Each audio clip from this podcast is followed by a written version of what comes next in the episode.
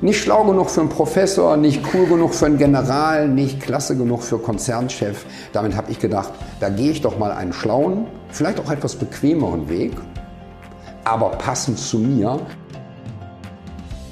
Hallo und herzlich willkommen zu einer neuen Folge des Podcasts Jobnavigation Menschen und ihre Berufe.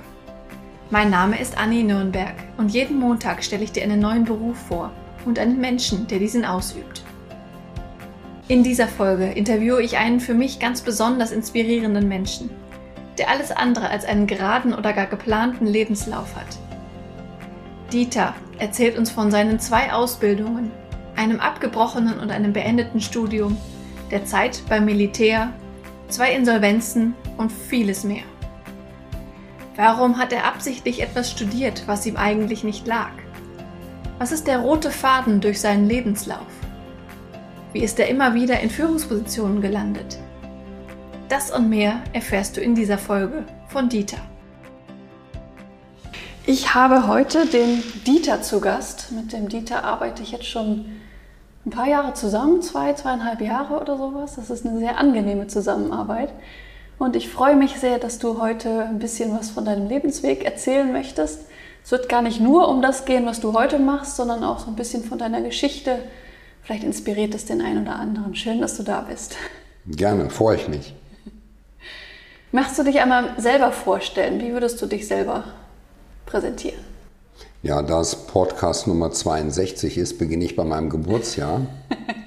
20. April 1962 in Düsseldorf geboren. Dieter Tischer, 59 Jahre, interessante Zahl, das ist mein Alter. Und ähm, ja, aus der heutigen Sicht bin ähm, ähm, einmal Inhaber, einmal äh, Gesellschafter von zwei verschiedenen Firmen. Das ist so der Status heute. Bin verheiratet, eine Tochter, wohne in der Nähe von Mönchengladbach in Korschenbruch und bin unverändert neugierig und aufgeschlossen. Das hat mich mein Leben lang geprägt, immer zu schauen, was um mich herum passiert. Und das macht mich vielleicht auch aus, so als Person und vielleicht auch in der Wahrnehmung, wie die Menschen mich wahrnehmen. Ist ja immer so eine Sache mit Eigen- und Fremdbild. Ja, das stimmt wohl. Wir, also woher wir uns kennen und in welcher Form wir zusammenarbeiten, das äh, erzählen wir, glaube ich, gleich noch.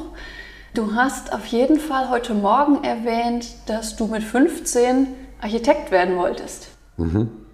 Ja, das, ähm, das war so mein Gedanke und der, der Gedanke oder das Motiv dahinter war letztendlich, da bin ich mir sicher, war es der Wunsch, Technik und Kunst miteinander zu verbinden.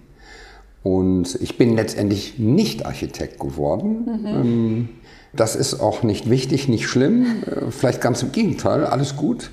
Was aber geblieben ist, ist dieses, ich nenne das mal die Grundenergie, der Grundmagnetismus, der mich dazu damals gebracht hat und auch heute dazu bringt, Dinge und Menschen zu verbinden. Also dieses mhm. Grundmuster, ich verbinde gerne unterschiedliche Dinge, die vielleicht auf, auf den ersten Blick nicht so richtig zusammenpassen. Also siehe Architektur. Also immer dieses dieser Weg künstlerisches, gestalterisches, kreatives dann in eine machbare materielle Form zu bringen, mhm. weil Häuser sollten ja stehen bleiben, wenn es geht. Mhm.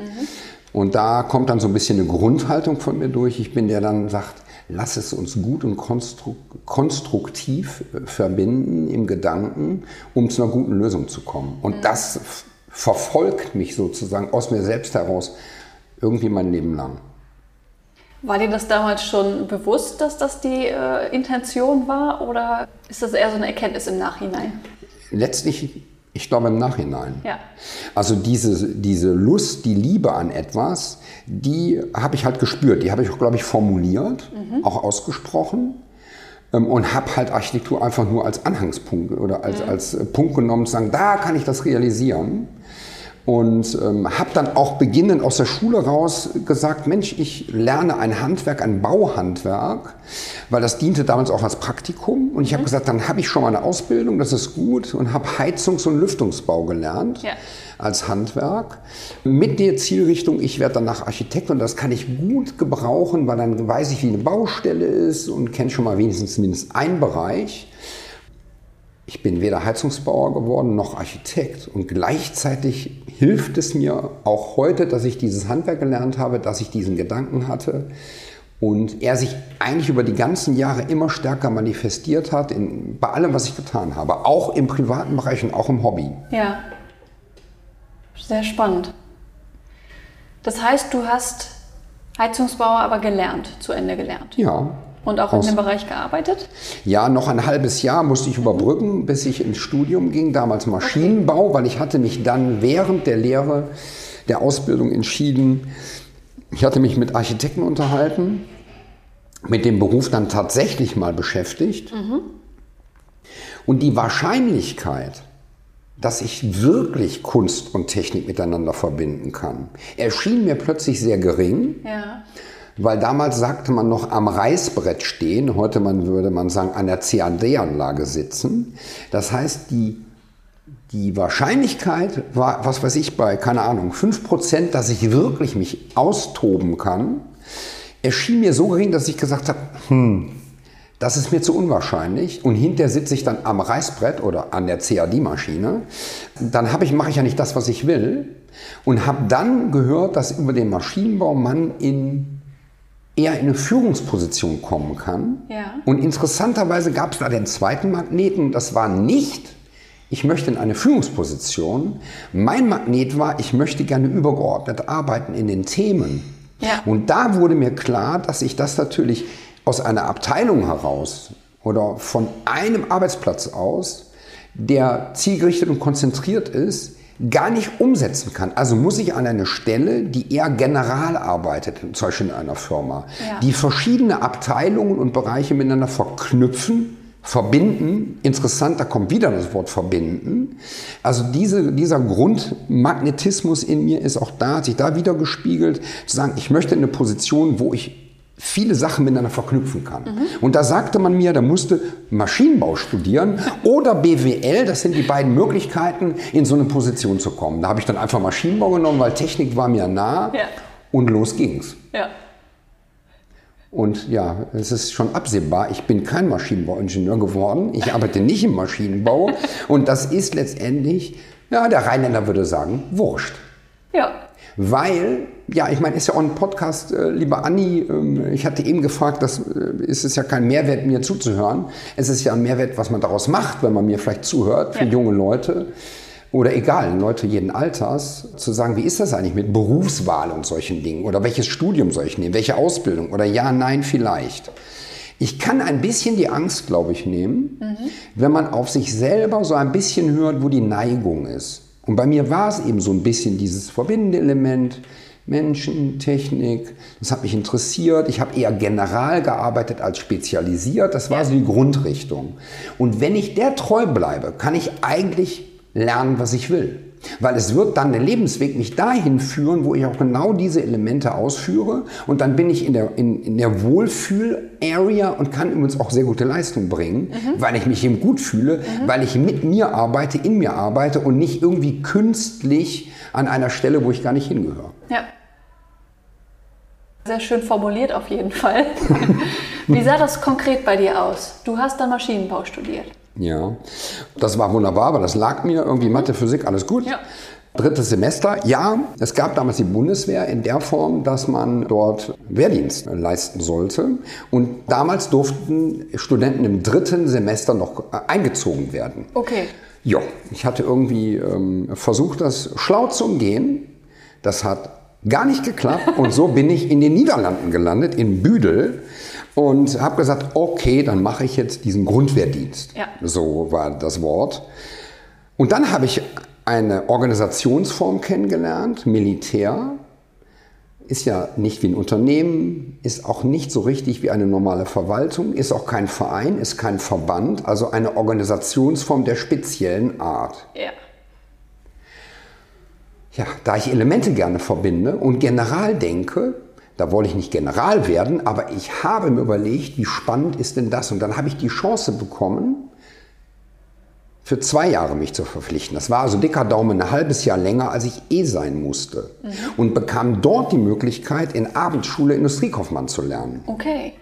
Und da ich im Ausland war und NATO-mäßig und so weiter, durfte ich auch äh, nach Griechenland, nach Belgien, Holland, sowieso Deutschland. Also ich habe gesagt, weißt du was, mache ich. Und habe in dieser Zeit eine große Organisationsform kennengelernt, wenn viele, viele Menschen zusammen organisiert werden, unter ganz speziellen Aspekten. Mhm. Weil so etwas wie Verteidigung, Waffe, das sind ja sehr aggressive Worte. Und die Frage ist, wie stellt sich ein Militär einer, einer Demokratie auf, die Gutes im Sinn führt? Und das fand ich für mich so spannend. Und im Nachhinein hat es mir sehr geholfen, das mal kennenzulernen, wenn unter bestimmten Bedingungen große Mengen Menschen organisiert werden müssen. Und wie funktioniert denn sowas wie, was bedeutet denn Befehl und Gehorsam? Das war mir irgendwie fremd, weil ich bin relativ frei erzogen worden ja. und das, natürlich wusste ich, äh, du, du, Leitplanke, ein bisschen im Leben, also nicht alles ist erlaubt. Aber das war nochmal sehr intensiv und auch dieses Element hat mir letztendlich auf meinem Weg geholfen, mich dann auch weiterzuentwickeln und dann auch ins Spiegeln zu gehen, was ist an welcher Stelle schlau mhm. und es ist eben, es gibt nicht immer für jedes Thema genau eine Lösung. Ja. Es kommt auf den Zeitpunkt an, auf die Menschen, auf die Situation, auf dann wirklich das Heute, das Gestern, das Morgen, in dieser ganzen, in dieser Abwägung zu kommen. Das ist vielleicht so der nächste Begriff, der dann beim irgendwie im Leben entstanden ist. Durch Verbinden und Generalsein bin ich natürlich viel in die Abwägung gegangen. Übrigens eins auch der Kritikpunkte an meiner Person als Führungskraft. Entscheidungsstarke Menschen müssen her. Ja, das wird ja in der Politik verlangt, in Firmen verlangt, überall verlangt. Wenn du dann in Gespräche gehst, hörst du, naja, das war aber sehr, ähm, sehr deutlich oder sehr pointiert oder da, da, da ist ja viel zu wenig Kompromiss drin. Und da merkt man schon, dass es dieses ewige Spiel, ernsthafte Spiel zwischen klar sein mhm. und gleichzeitig flexibel sein, flexibel und stabil sein. Und ich glaube, wenn du das eine oder andere zu stark machst, dann funktioniert es nicht richtig. Ja. Ich glaube tatsächlich in allen Bereichen, in allen. Und ähm, ja, das ist so ein bisschen Kraftspiel bei mir letztendlich der letzten 10, 20 Jahre insbesondere. Ja. Ja, du musst schneller entscheiden, du musst stärker entscheiden, du musst eine größere Persönlichkeit sein in der Ausstrahlung. Das sind oft die Forderungen an Führungskräfte, an Entscheidungsträger. Ja. Und ja, die gibt es unterschiedlich, unterschiedliche Führungstypen, weil ich halt durch mein Leben irgendwie immer in Führungspositionen gerutscht bin. Das begann bei Schülersprecher und ähm, heute bin ich Firmenchef. Also irgendwie verfolgt mich das. Mhm. Interessanterweise, ohne dass ich da das als Plan hatte. Ja. Also auch da kann ich alle beruhigen. Ziele sind gut, Pläne sind gut, aber man sollte nicht Sklave seiner Ziele oder Pläne werden, dann geht mich Flexibilität weg. Definitiv. Dann wäre ich nämlich heute Heizungsbauer ja. mit architektonischen Elementen oder wäre Architekt mit Heizungselementen. Ja. Bin ich beides nicht. Definitiv. Weil ich nicht starr war am Ende. Also ich habe mir die Flexibilität erhalten. Und auch weiterhin neugierig. Ja. ja. Also das erlebe ich bei dir auch immer wieder. Du bist sehr neugierig. Was ja. neue Bereiche angeht, neue Menschen, neue Unternehmen. Mhm. Ja. Wie ging es dann weiter? Ja, da, ich, da, bin ich also beim Maschinenbau raus, war beim Militär, eine spannende, intensive Zeit, im, im Hobbybereich damals auch. Ich habe erste Bundesliga Inline Skatehockey gespielt. Das ist so ganz grob gesagt Eishockey auf Inlinern mit Ball und ohne Schlägerei. Das ist die Sportbeschreibung, also ein intensiver Sport, aber halt mit Schneidezähnen, die nicht verloren gehen. Da habe ich einen Verein gegründet. Da war ich ja Anfang 20 und habe einen, einen Verein gegründet in Karst, die Crash Eagles. Und ähm, ja, ist, glaube ich, der größte Inline-Skating-Verein in Deutschland nach wie vor. War da auch 30 Jahre in Position, Vorstand und Präsident. Das mache ich nicht mehr, bin nur noch stiller Begleiter, wenn mal eine Frage auftaucht. Dann wird der ja. Silberrücken Dieter gefragt. ähm, ja, das hat mich auch geprägt, weil dort habe ich die Organisation eines Vereins und eines Verbandes kennengelernt. Mhm. Und da ich... Äh, ja da auch sehr aktiv war, habe ich diese Organisationsform auch kennengelernt. Also gemeinnützige Arbeit. Also zusammenwirken ohne geldliche Bezahlung, sondern mit mentaler Bezahlung. Mhm. Übrigens, das gilt überall. Gute Mitarbeiter, egal in welchem Bereich, Arbeitnehmer auch natürlich für Geld, aber wenn sie dabei sind, auch immer mit mentaler Bezahlung. Also das ist eine Mischung, das ist uns auch Militär genauso. Also wenn, egal was getan wird, wenn es, wenn es mit einer guten Haltung getan wird, mit geben wollen, weil ich weiß, dass Gutes zurückkommt, Und das ist nichts Esoterisches. Das ist eine ganz normale Energetik, glaube ich, auf der Welt. Mhm. Dann gibt es immer ganz viele Formen von Bezahlung, Belohnung, Ausgleich oder wie auch immer man das bezeichnen möchte. Und dann gibt es eben so dynamische Gleichgewichte, die dann einfach auch in so ein Gefühl wie Zufriedenheit und Glück münden. Mhm. Also auch Geld, man sagt ja, Geld macht glücklich oder nicht glücklich. Das ist mir etwas zu einfach ausgedrückt. Das mag ich dann schon etwas mehr umschreiben in Gesprächen um so ein bisschen darauf hinzuweisen, zumindest wie es in meiner Welt, wie ich das wahrnehme, dass man das vielfältiger sehen kann und entspannter. Und vielleicht auch mal etwas komplexer, so wie die Münze eben drei Seiten hat mhm. für mich. Mhm. Und die wichtigste ist die dritte. Das ist diese schmale, die ja. die beiden Seiten verbindet. Und da sind wir wieder bei Verbinden. Genau. Unser häufigstes Wort heute. Ja, ist interessant. Ne? ja, ich meine, ich bin ja mit einem Mikro verbunden. Also, naja, gut, okay. Also ich komme aus dem Rheinland, man merkt, dass ich lache gerne. Ja. Mhm. Ja, dann war ich, äh, dann äh, war, dann ging die Bundeswehrrichtung zu Ende. Ich war dann plötzlich Industriekaufmann gelernter. Hoho, Wahnsinn und hatte auch da beim Militär einiges gelernt, Führungs, Führungsseminare bekommen. Das waren so meine ersten Seminare, die ich so erlebt habe. Übrigens hochkarätig. Wirklich, die legen großen Wert auf äh, sehr vielschichtige Ausbildung. Insbesondere durch Unternehmensberater übrigens machen dort. Also nicht Militärs unterrichten Seminare, sondern Unternehmensberater. Das fand okay. ich mega spannend. Ja. Bewusst eingesetzt, um, um eben nicht monokulturmäßig diese äh, Organisation zu prägen. Ja. Fand ich ähm, spannend.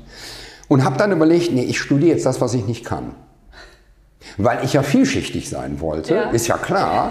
Maschinenbau hätte ich easy gemacht, das lag mir. Was mir überhaupt nicht lag, war das Kaufmännische. Okay. Das habe ich in der Industriekaufmannlehre gemerkt. Die habe ich abgeschlossen auch. Ja. Mit einer wahnsinnigen Drei. habe ich noch Glück gehabt. Da habe ich gedacht, boah, aber das ist ja schon interessant. Und Volkswirtschaft habe ich dann plötzlich gehört. Und dann war ich natürlich in meinem Element und bin, habe mir dann ausgesucht die Uni Köln, weil da wusste ich, dass die stark auch auf Jura gucken. Das fand ich ja auch spannend, weil es ja auch zu, irgendwie zum Leben gehört. Ja. ja, und dann bin ich nach Köln, habe klassisch BWL studiert, habe immer schön auch nebenbei noch Jura ein bisschen besucht. Aha. Und ähm, ja, so war das. Und während des Studiums, übrigens im, im Grund, äh, Grundstudium war für mich echt eine Qual. Mhm. Also Statistik weiß ich noch, das habe ich mal eben geschrieben. Ist ja klar, ne? Rito ja, Mathe, so ein ja. Gedöns. Oh, und dann gab es so die ersten Kurse. Also meine erste Klausur an der Uni habe ich, glaube ich, ich sage mal eine 6. Also in Schulnote war das eine 6. Und dann habe ich mich erstmal durchgebissen, bis ich ein Verständnis dafür entwickelt habe. Und das Hauptstudium ging dann fluffig. Da war ich dann in meinem Element, da habe ich kapiert, konnte die Verbindungen knüpfen in meinem Kopf, habe verstanden mhm.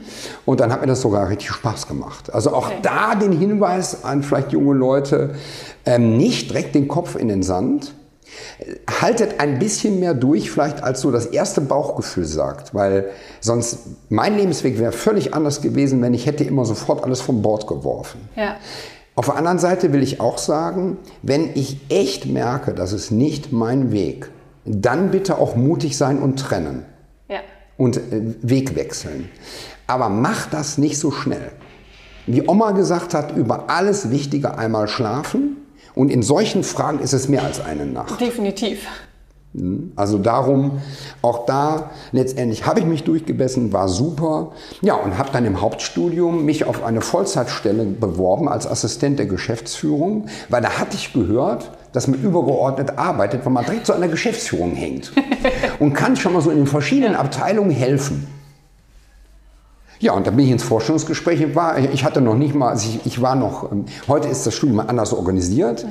Da war ich noch weit von der Diplomarbeit entfernt. Ich hatte noch gar nicht alle Scheine und habe mich auf die Vollzeitstelle beworben. Ja. Und ich habe die gekriegt. Weil ich denen klar gemacht habe, dass ich das kann. Ja. Auch wenn ich nicht Vollzeit kann, aber ich, den Job erfülle ich ganz. Ja. Ja, und dann habe ich angefangen zu arbeiten, während ich dann das Studium fertig gemacht habe. Okay. Ja. Was war das für ein Unternehmen? Das war ein Unternehmen mittelständisch. Damals waren das 120, 130 Mitarbeiter von der Größenordnung, zwei Abteilungen, international unterwegs. Einmal Fassadensonnenschutz, einmal Wellness, Schwimmbad, Saunatechnik. Ja. Die Firma Krülland in Karst. Und ähm, ja, da habe ich dann losgelegt. Und hat es deine Erwartungen erfüllt, da generalistisch arbeiten zu können? Ja. Okay. Weil es hatte zwei verschiedene Produktfamilien. Ja. Es hatte eine Fertigung. Es hatte Großhandel und Handel in sich. War national und international unterwegs, weltweit. Das war genau die Mischung, die ich wollte. Ich durfte dann in eben den kaufmännischen, technischen, juristischen Dingen immer ein bisschen mitwirken. Natürlich hat so eine Firma einen Beraterstab, aber letztendlich durfte ich überall mit reinschnuppern und mitgucken und mitarbeiten und genau die Prägung, genau das war mein Ding. Und was macht so eine Assistenz der Geschäftsführung? Da hatte ich das Glück, das ist ja sogenannter Mittelstand oder kleiner Mittelstand in der Größenordnung. Und da ist es tatsächlich so, dass die Wahrscheinlichkeit hoch ist, dass man wirklich mitarbeiten darf mhm. und vielleicht schon kleine eigene Projekte bekommt. Mhm. Da weiß ich, dass das, umso größer die Firmen sind, etwas schwieriger wird.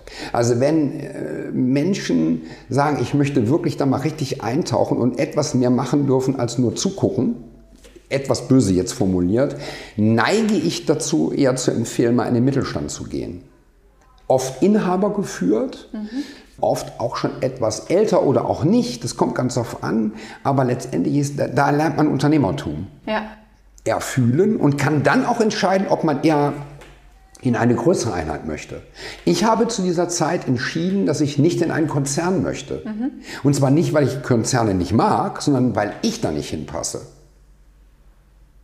mit dem, was ich möchte. Weil wenn ich generalistisch, generaler arbeiten will, dann wäre es eine, vielleicht, also zumindest bei mir wäre es eine Überschätzung gewesen, dass ich auf die Ebene äh, hochkomme, dass ich überhaupt general arbeiten darf. Ja, ja. Weil wenn da sieben, acht Stufen zwischen sind, das ist eine ähnliche Situation, wenn ich zur Bundeswehr gehe und will General werden. Wäre ich ein bisschen achtsam, natürlich kann es ein Magnet sein, aber auch das ist eine Typfrage. Ja. Da muss jeder in sich selber reinhorchen, bin ich wirklich der Kämpfertyp, der sich so durchbeißt, dass er sagt, die Wahrscheinlichkeit ist nahe Null, aber ich schaffe das. So mag ich, ich werde auf jeden Fall Bundeskanzler. ähm, äh, das ist nett, das ist ein cooles Ziel. Man darf dann nur nicht frustriert sein, wenn man nur Minister wird. Also das ist so ein bisschen diese Zielformulierung, da, das ist auch schlau, die abzuwägen und Ziel nicht so absolutistisch zu sehen und schon gar nicht als der größte Enttäuscher in sich selbst, weil Erwartung erzeugt Enttäuschung. Und wenn ich im Ziel das Ziel dermaßen hochstecke, so Marke unter Mount Everest passiert kein Berg, verliert man den Blick für schöne Berge, die kleiner sind. Mhm. Man verliert den Blick für schöne Hütten, die es auf dem Weg gibt. Also da bin ich immer so ein bisschen vorsichtig. Es gibt wenige Menschen, die so zielstark sind, dass sie wirklich direkt das Gipfelkreuz des Mount Everest sich als Ziel setzen sollten. Da muss man echt gut in sich reinhorchen. Und für mich war das ganz klar, nicht schlau genug für einen Professor, nicht cool genug für einen General, nicht klasse genug für Konzernchef. Damit habe ich gedacht, da gehe ich doch mal einen schlauen, vielleicht auch etwas bequemeren Weg, aber passend zu mir, ja. im Mittelstand unterwegs zu sein. Ja. Und das war genau dein Ding? Das war genau richtig. Wie lange warst du da? Da war ich gut 20 Jahre, die letzten gut fünf Jahre, das war Bauwirtschaft, das war ähm, eine wilde Bauzeit, mhm. insofern, dass äh, zwar auch gebaut wurde, aber der Markt sich durchrappelte. Wir waren vom Fassadenbau stark abhängig. Damals Zeit Holzmann äh, ging in die Knie, da hatten wir mit den 14 laufende Großobjekte. Also es waren fünf harte Kampfjahre, mhm. Millionen verloren. Und letztendlich konnte die Firma am Ende es nicht mehr verkraften und haben dann aus eigenen Stücken heraus über eine Insolvenz abgewickelt, haben das sehr, sehr früh gemacht, bei allem Schmerz. Ja, das ist ja ein, eine Verlustempfindung. Wir waren damals auf 200 Mitarbeiter auf, äh, gewachsen in der Zeit, wo ich da war. Wir waren sehr, sehr gut unterwegs und haben dann also 15 Jahre auf dem aufsteigenden Ast ja. und dann fünf Jahre versucht, diese wunderbare Firma zu retten und haben das letztendlich nicht geschafft. Und fünf Jahre ist eine lange Zeit. Mhm. Das war ein langer Kampf. Mhm. Und haben das dann aber, wenn es denn eine konstruktive Insolvenz gibt, das hinbekommen. Als Beispiel Auszahlungsquote an die Lieferanten 65 Prozent. Mhm. Das heißt, wir sind insolvent gegangen bei vollen Auftragsbüchern, haben sofort die Reißleine gezogen, haben nicht am Markt böse hantiert, so nenne ich das mal. Also sprich eingekauft und ich weiß gar nicht, ob ich bezahlen kann. Also so eine Situation, dann auch den Mut zu haben, dieses Spiel ist jetzt verloren. Aber ich werfe die Mannschaft nicht in den Müll. Das war so ein bisschen die Entscheidung damals. Mhm. Und ich war da Fremdgeschäftsführer, also angestellter Geschäftsführer neben dem Inhabergeschäftsführer. Und wir haben das zusammen entschieden, dass wir das ja, kaufmännisch, ordentlich und ich, ich nenne mal etwas pathetisch ethisch abwickeln. Das war ja. uns wichtig, weil wir sagen, wir gucken uns unser Leben lang in den Spiegel, unseren Mitarbeitern, wir waren Mittelstand, wir, waren, wir kannten jede Familiengeschichte von unseren 200 Leuten. Wir sind dadurch dick und dünn gegangen, die haben auch mitgezogen, diese fünf harten Jahre und dann, ja, dann haben wir gemeinsam die Niederlage angenommen ich sag mal, die scheinbare Niederlage, weil es gibt drei wunderbare Nachfolgefirmen. Mhm. Das hat alles gut geklappt. Wir haben keinen Dienstleister oder Lieferanten in, den, in, den, in, den, in die Insolvenz gezogen. Wir haben das ganz vernünftig mit den Banken geregelt. Das heißt, wir haben wirklich, wenn es denn konstruktiv ist, das haben wir mit aller Macht und aller Kraft getan. Wow. Und darum können wir uns alle in den Spiegel gucken und auch die Mitarbeiter, also das haben wir ganz gut hinbekommen, das geht. Also Insolvenz ist nicht Ende, das Ende eines Lebens, mhm. weder privat noch äh, geschäftlich. Das ist eine harte Prüfung, ja. Das ja, aber die kennt jeder Sportler, die kennt jeder, der unterwegs ist. Auch auf dem Berg wandern ist auch eine harte Prüfung. Mhm. Schweiß, Ängste vielleicht, ähm, aber auch gut fühlen, Dinge schaffen und eben auch Dinge nicht schaffen. Ja. Starke Erfahrung auf jeden Fall. Ja. Aus solchen Dingen eben dann auch bei aller Bitterkeit, weil jede Firma, die verschwindet, jede Einheit, die in irgendeiner Form irgendwo verschwindet, ein Verein verschwindet, ein Verband, eine, eine Gruppe Menschen, die irgendetwas bewegt, bis hin zu, was weiß ich, jeder Hobbygruppe. Es ist immer schade, wenn Dinge sich auflösen. Auf der anderen Seite, die Natur zeigt uns das. Wandel. Die ja. letzten 18 Monate ja, äh, in Unsicherheit agieren, äh, Fragezeichen schauen, Risiken erkennen, Ängste haben, aber eben auch bitte Chancen sehen, mhm. Möglichkeiten. Große Innovationen entstehen nicht, wenn alle auf der Sahne schwimmen. Dann ist die Innovationskraft etwas gemütlich. Im Römischen Reich nannte man das Dekadenz. Nicht vergessen, alle menschlichen Organisationsformen bis, bisher sind alle irgendwann da niedergegangen, ja. aus diversen Gründen. Also wachsam bleiben, auch in so einer Situation und dann eben schauen, welchen Weg der Einzelne da wählt oder wie die Gruppe sich aufstellt. Und naja, und dann letztendlich habe ich dann, ohne das als Ziel zu haben, aus der Insolvenz eine Abteilung gekauft. Mhm und war dann zehn Jahre lang 100% Eigentümer einer Schwimmbadfirma. Mhm. Der Beckenbauer. Der Beckenbauer. das war mein Slogan, ja, der Beckenbauer. Ja. Mhm. Das habe ich zehn Jahre gemacht, habe dann auch schön aufgebaut. Dann habe ich äh, die Finanzkrise erlebt. Wir waren stark mhm. exportabhängig. Äh, Märkte sind damals für uns zusammengebrochen. Ja, das habe ich dann überwunden geschafft. Dann war aber die Eisdecke sehr dünn, musste dann mit Produktion, Ausstellung und so weiter die Räumlichkeit verlassen.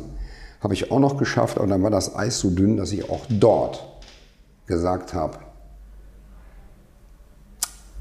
ich beende das. Okay. Und habe wiederum diese Firma verkauft, habe die Insolvenz genutzt, ein zweites Mal mhm. als Eigentümer sehr, sehr frühzeitig, um zu sagen, okay, das soll so nicht sein. In dieser Form ist die Firma nicht dauerhaft lebensfähig. Mhm. Und auch da, ach wunderbar, sind zwei neue Firmen entstanden, die jetzt genau ihre Position gefunden haben im Markt und sind beide nachhaltig und unterwegs und ja. das ist gut so. Das ist halt die Evolution auch in diesem Bereich. Da steckt dich mittendrin mit allen Tränen und natürlich allem Geld, was da dann auch einfach weg ist. Mhm. Ähm, ich weine keinem Euro hinterher. Warum? Hätte ich es nicht gemacht, hätte ich mir vielleicht mein Leben lang gesagt, dass so eine Chance bekommst du nicht mhm. jeden Monat, nicht jedes Jahr. Also wenn du die Chance hast, eine Firma zu kaufen und kannst es tun, dann gilt da das gleiche, schlafe ein paar Mal drüber, ob es nicht eine Chance ist, die du einfach nimmst. Und da musst du halt tief in dich horchen wie sich das anfühlt, übrigens am besten zusammen mit dem Lebenspartner, der Lebenspartnerin und den Umgebungen, die auch privat da sind, weil eins brauchst du, Familie, Freundeskreis, also auch in diesem Bereich eine, eine gute, ein guter Background hilft extrem, ja.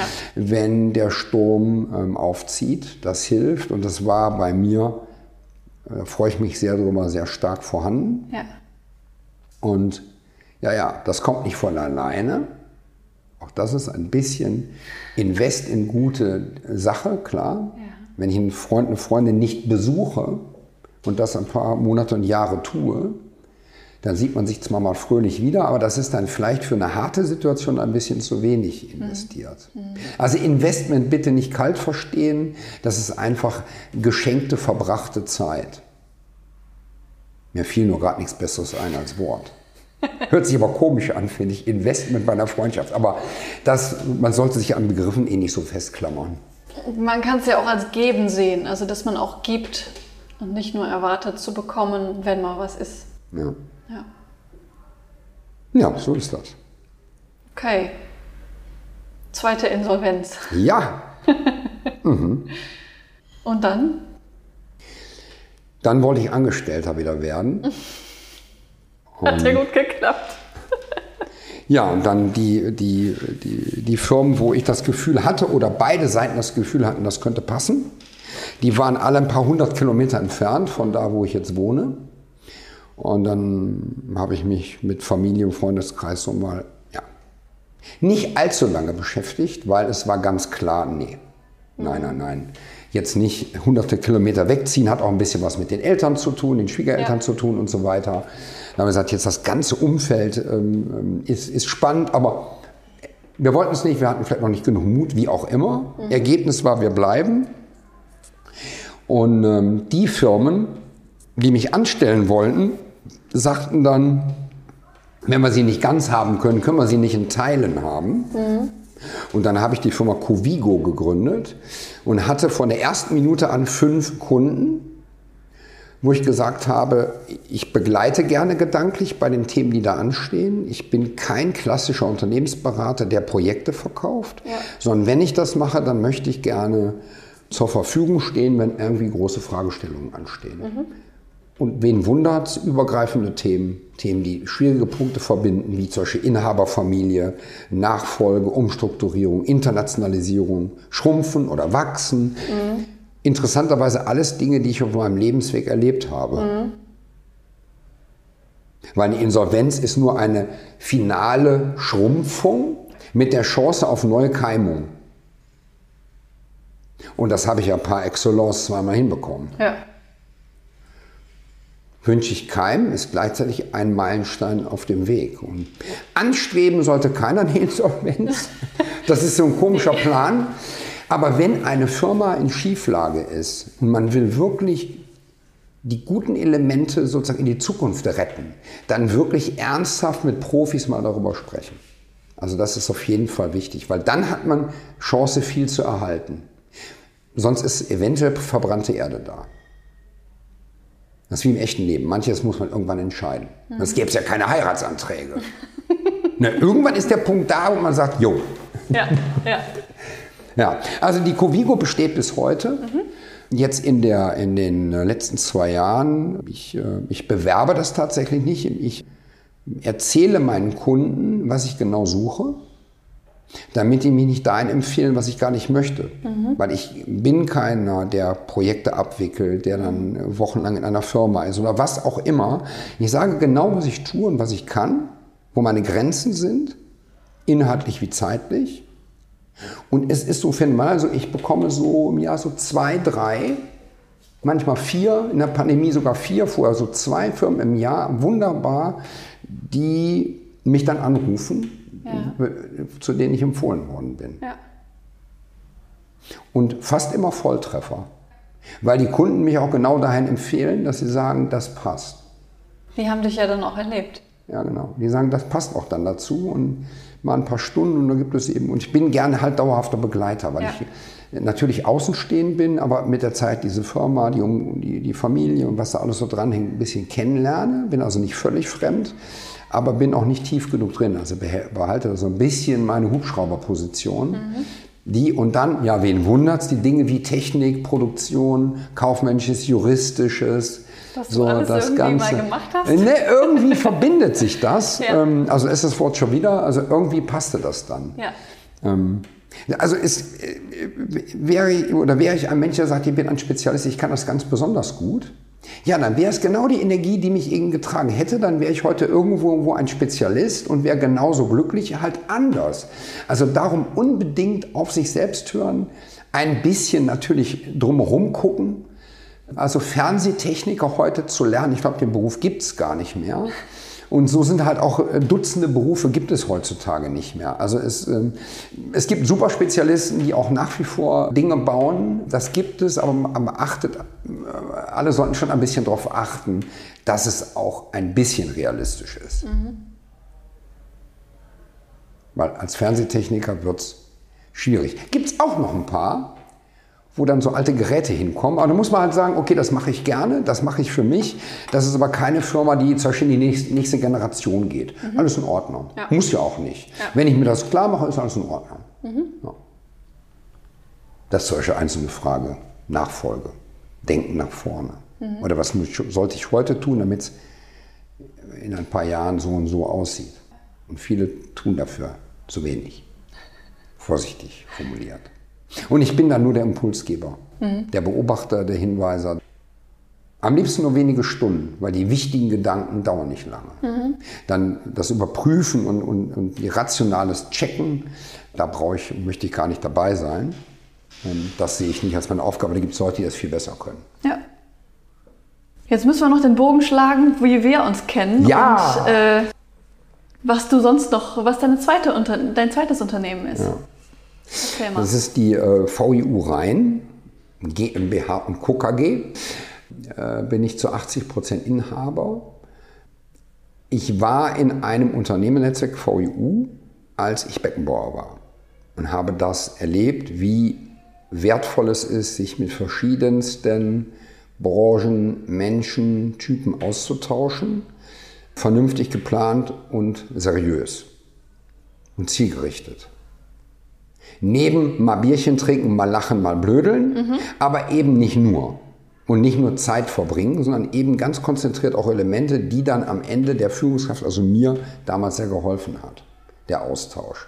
Oder das Empfehlen, mit meinem Produkt an die richtigen Kunden zu kommen, die ein Problem haben, das ordentlich geliefert zu bekommen. Oder Dienstleister oder egal welcher Bereich.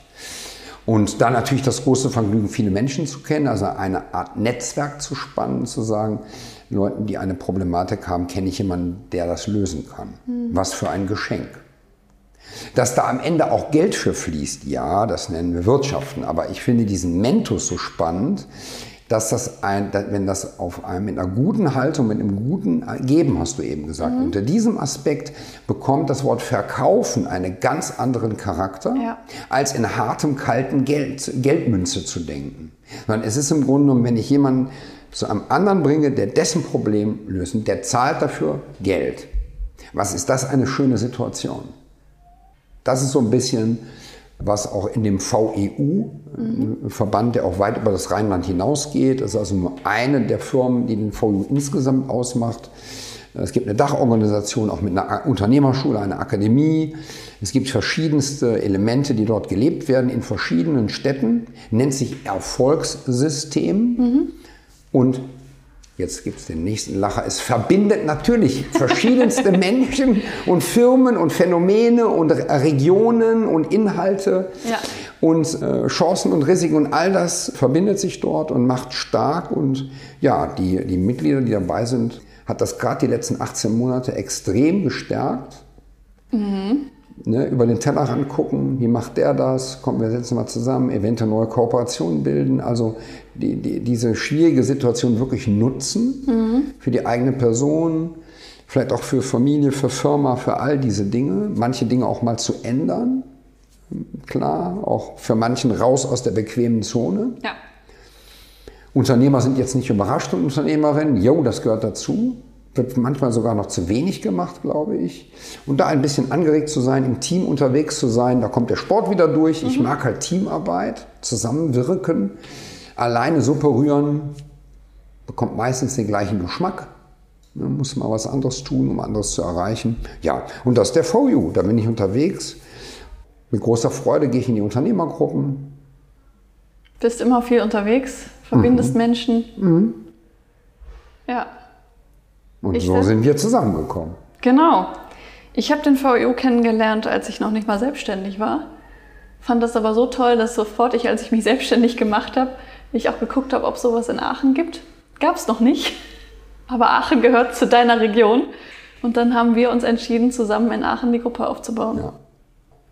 Und äh, Anni, durch dein Wirken wunderbar, unsere wunderbare Aachener Gruppe, mhm. ganz wertvolle Menschen, tolle Firmen, tolle Treffen, toller Austausch, super Impulse, immer spannend, wie heute Morgen auch. Ja. Tolle Runde heute Morgen gehabt. Wir sitzen schon seit 7 Uhr zusammen, ja. jetzt haben wir halb elf. Wunderbar. Ja. Mhm. Ja. Ja, sehr spannend. Also ich finde deinen Lebensweg persönlich auch sehr inspirierend, weil du schon so viele unterschiedliche Dinge gemacht hast, auch mal gescheitert bist in Anführungsstrichen und dabei immer positiver und stärker und entwickelter irgendwie rausgekommen bist. Und das finde ich sehr spannend. Ich hoffe, dass es auch andere hier sehr inspiriert. ja, würde mich na natürlich freuen, klar. Ja, ja. Und ich sag mal, die, die sich auf den Weg machen, und morgen war ja auch ein junger Mann, der äh, da, der sich nächstes Jahr ähm, selbstständig machen ja. möchte. Wir haben bewusst auch, auch so ein Stück weit von dir angeregt, äh, haben wir in diesem Jahr den sogenannten VU Startblock ins Leben gerufen, wo wir gesagt haben, wir möchten gerne ähm, Startups ein Stück weit unterstützen und begleiten. Und darum gibt es die Möglichkeit, in jeder Unternehmergruppe pro Jahr können wir einen Startup aufnehmen, der für nahezu äh, kostenfrei das VU, gesamte VU-Erfolgssystem nutzen kann, weil wir immer wieder gehört haben, wäre ich doch früher an den VU gekommen, hätte ich viele Schürfwunden, Kosten, ja, ja. Ineffizienzen und auch mal falsch abgebogen. Hätte ich alles verhindern können, wenn ich hätte mich mal in so eine Gruppe eingebracht, hätte mich mehr ausgetauscht, mal zu gucken, okay, ich verstehe, ich muss selber nicht auf jede heiße Herdplatte packen das haben wir halt so oft gehört und haben dann überlegt, äh, was tun wir? Und ich finde das auch ein bisschen gesellschaftliche Verantwortung oder ja, sowas ja. aus der Ecke zu sagen, komm, wir bieten das an. Also das heißt, wenn, wenn äh, Startups Interesse haben, wollen das einfach mal kennenlernen, einfach mal so, dann ähm, einfach auf die veu-deutschland.de gehen. Äh, ja, da kann man sich dann melden äh, ne, und dann sagen, komm, ich will es mal kennenlernen und Punkt. Ja. Und es gibt Gruppen in sehr vielen Städten, in NRW, aber auch, wir breiten uns auch über Deutschland aus, von daher ist da ja. bestimmt was in der Nähe. Mhm. Und dank Video kann man sich punktuell sogar ohne ein, ein Fahrzeug zu benutzen verbinden. Ja. Das ähm, ist ja auch als zusätzliches ergänzendes Element wirklich zwangsweise, kann man fast sagen, geübt worden. Ja. Und, ähm, das haben wir gelernt. Ist, ist äh, besser als Brieftaube, Telefax. Telefon ist alles auch toll, aber ähm, diese Videos ähm, haben halt ein bisschen mehr Nähe. Ersetzt kein persönliches Treffen, yo, aber ähm, auch da, die ist auch wieder verbinden. Ne? Stimmt. Hören wir jetzt aber mal auf. Also irgendwie, so oft benutze ich das gar nicht, das Wort. In diesem Podcast schon. ja, in diesem Jahr. Ich glaube, hoffentlich zählt es mal einer mit, wahrscheinlich 27 Mal. Wenn man ein Trinkspiel draus machen. Immer trinken, genau. wenn der Dieter verbinden sagt. Ja. Hui. Okay, vielen lieben Dank für das spannende Interview. Also ich habe auch noch mal ein paar Aspekte deines Lebens kennengelernt, die ich noch nicht wusste. Und ja, danke, dass du das so offen mit uns geteilt hast. Gerne.